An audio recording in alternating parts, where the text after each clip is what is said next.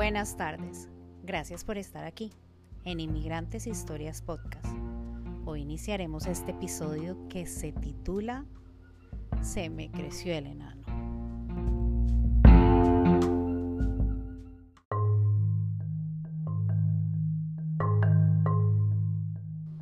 Se me creció el enano es otro dicho popular colombiano que se usa para referirse a una persona que en su interior es muy pequeño como para hacer cosas movido por sus emociones y que nunca reaccionaría así. Pero bueno, ese enano creció en Julián. Él se abalanzó a Fabio, lo empujó, quería pegarle. Fabio ni reaccionó. El hotel pidió que se calmaran o se fueran. Yo había quedado como una cualquiera. Qué pena.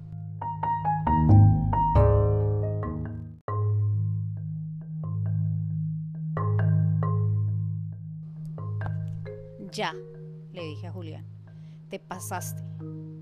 Fabio, perdóname, después hablamos, ¿sí? Pregunté. Y me dijo, sí, Marce, por favor, perdóname. Julián, no, pues en. Yo lo miré como un zapato y cogí mis bolsas y me fui.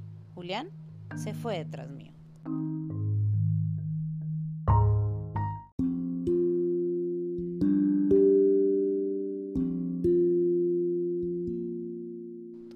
Muchas explicaciones, dijo Julián. Yo, yo no te debo nada. Bájate de esa nube, mijito. Abrí mi puerta y se la azoté en su carota. Es difícil porque obvio yo dejé que todo esto pasara, pero la verdad no me arrepiento. El que se espere, que no me moleste más. La verdad es que me siento liberada, con aire fresquito, tanto así que estoy riendo a carcajadas. Me siento tranquila. Julián se cansó de tocar la puerta y llamar, y en fin. Él estaba recogiendo tal vez algo que sembró en el pasado, pero ese era su problema y no el mío. Yo no le iba a permitir que me agrediera con sus palabras, pues es verdad que yo me perdí tres días, pero él se perdía semanas. Entonces, silencio y aguántese. Y le dije que viniera a mi cuarto. Él llegó, se sentó y me dijo, escucho. Yo comencé. Fabio y yo estuvimos todos estos días con muchos de sus amigos. Me quedé sin mi teléfono y la verdad no lo tenía para darle carga. Te pido perdón por eso. Marcela, ¿en serio tú me vas a creer pendejo? No abuses. Es lo que hay, es la verdad absoluta.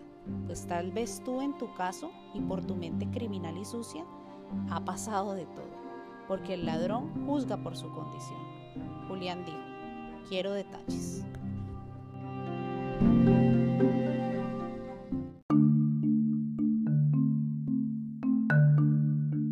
Yo no me iba a poner con pendejadas, pues siempre he sido una mujer directa y a este yo no le tengo miedo.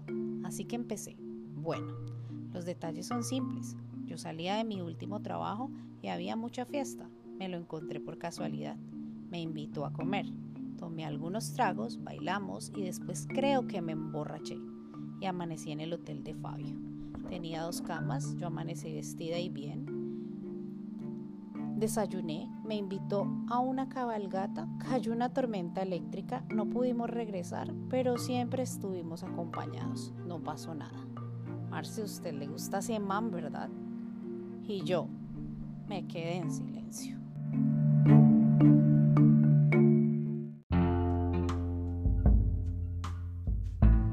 Gracias por estar aquí y recuerda, eres el dueño y creador de tu propio mundo.